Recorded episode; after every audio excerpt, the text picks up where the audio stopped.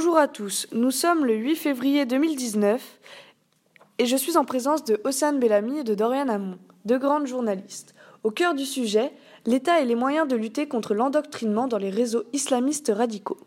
Depuis quelques années, les attaques terroristes se sont multipliées, mais ce n'est pas le seul problème. L'islam radical fait preuve de manipulation afin d'endoctriner et de recruter les jeunes au sein de leur rang.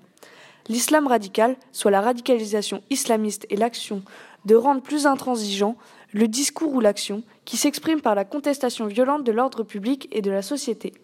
Cela peut affecter des individus isolés, comme des groupes selon des idéologies diverses. La radicalisation relève d'un processus d'emprise mentale qui touche ici la religion. Il est donc primordial de la part d'un État comme la France d'imposer des dispositifs de sécurité afin de protéger et d'éviter le recrutement. Ainsi, quels sont les différents combats menés par l'État pour lutter contre les organisations à caractère islamiste? Eh tout d'abord, il faut savoir que la manière la plus simple de nos jours pour les groupes terroristes de recruter leurs nouveaux membres est de passer via les réseaux sociaux. Les groupes djihadistes violents s'adaptent de plus en plus au web. Internet joue un rôle important dans le processus de recrutement. Ils utilisent les réseaux sociaux, particulièrement YouTube, Facebook et Twitter, pour diffuser ces vidéos de propagande en masse. Même si les géants d'Internet semblent peu efficaces et que seules les vidéos avec violence sont, effacées, par exemple de YouTube, il faut savoir qu'une simple recherche faire un compte à penchant extrémiste et vous vous voyez suivi par la police. L'État a donc mis en place un service de surveillance afin de repérer les potentielles cibles terroristes. Mais vous, que pensez-vous du changement du FIPD Justement, pour 2018, le FIPD, qui est le Fonds interministériel de prévention de la délinquance, constate des hausses. L'organisation, qui se consacre à la prévention de la délinquance et de la radicalisation, en évoquant notamment la sécurisation des sites sensibles, scolaires et religieux, pour financer le déploiement des systèmes de protection mais aussi l'équipement des polices municipales, en finançant l'acquisition de gilets pare-balles, par exemple, et de terminaux de radiocommunication. Les tableaux de programmation doivent parvenir au comité interministériel de prévention de la délinquance et la radicalisation avant le 25 mai 2018. Donc pour répondre à votre question de départ, d'après d'abord le presse.fr, afin de lutter contre la radicalisation des détenus en prison, l'État a mis en place des mesures dans le but de lutter contre les organisations à caractère islamique radicaux. De nombreux comportements des détenus peuvent laisser penser que leur radicalisation se sont opérés en prison. Même si la prière collective ou le port de la barbe et de la djellaba ne font pas des détenus un djihadiste, ce sont des comportements suspects qui peuvent nous laisser croire à la radicalisation. Alors que font-ils pour arrêter le phénomène de radicalisation en prison?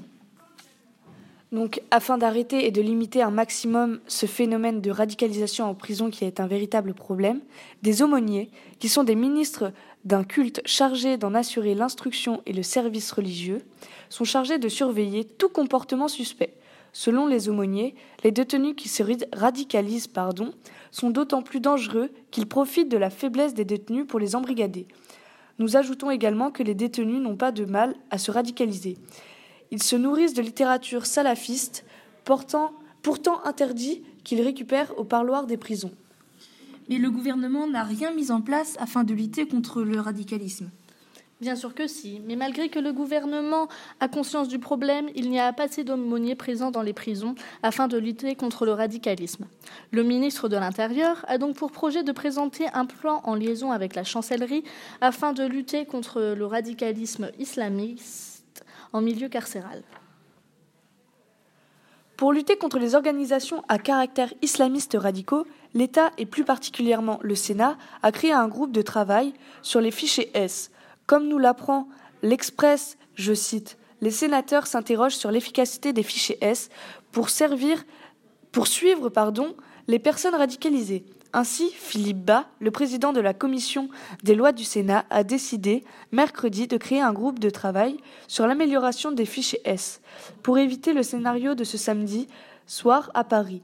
En effet, l'auteur de ces attentats était pourtant fiché S depuis 2016. Ces attentats soulèvent de, nouveau de nombreuses interrogations sur le régime des fichiers S et sur leur efficacité en termes de suivi des personnes radicalisées et de prévention au terrorisme. Toujours d'après l'Express, l'État envisage donc une possible réorganisation des fichiers qui aurait pour mission d'éclairer la Commission sur plusieurs questions, comme les critères d'inscription au fichier S. Ce groupe permettrait d'établir les conséquences opérationnelles de la fiche S afin d'éviter que de nouvelles attaques, comme celles déjà commises en France par des individus fichés S, se reproduisent. Il faut savoir que l'État a également mis d'autres dispositifs en place, notamment un dispositif interministériel de prévention et d'information afin de lutter contre la radicalisation. Un numéro vert a également été mis en place, comme nous l'informe le site du gouvernement français, qui a mis en place une campagne de prévention pour lutter contre la radicalisation des jeunes. Un centre national d'assistance et de prévention de la radicalisation, et je cite, chargé d'écouter les familles, d'informer, de recueillir les différents éléments de la situation et d'orienter vers les services compétents. Particulièrement pour accompagner les familles et jeunes concernés. D'autre part, un formulaire en ligne a également été mis à disposition où, je cite, les situations inquiétantes peuvent être signalées. Enfin, un site a été créé, stopdjihadisme.gouv.fr, consacré à la prévention de la radicalisation et à la lutte antiterroriste. Rappelons-le, il est ouvert au grand public, aux proches des jeunes, aux professeurs et associations, ainsi qu'aux jeunes eux-mêmes. Voilà, j'espère que nous aurons pu répondre à toutes vos questions à ce sujet. Nous nous retrouvons prochainement pour plus d'actualités. Merci à vous et à nos journalistes.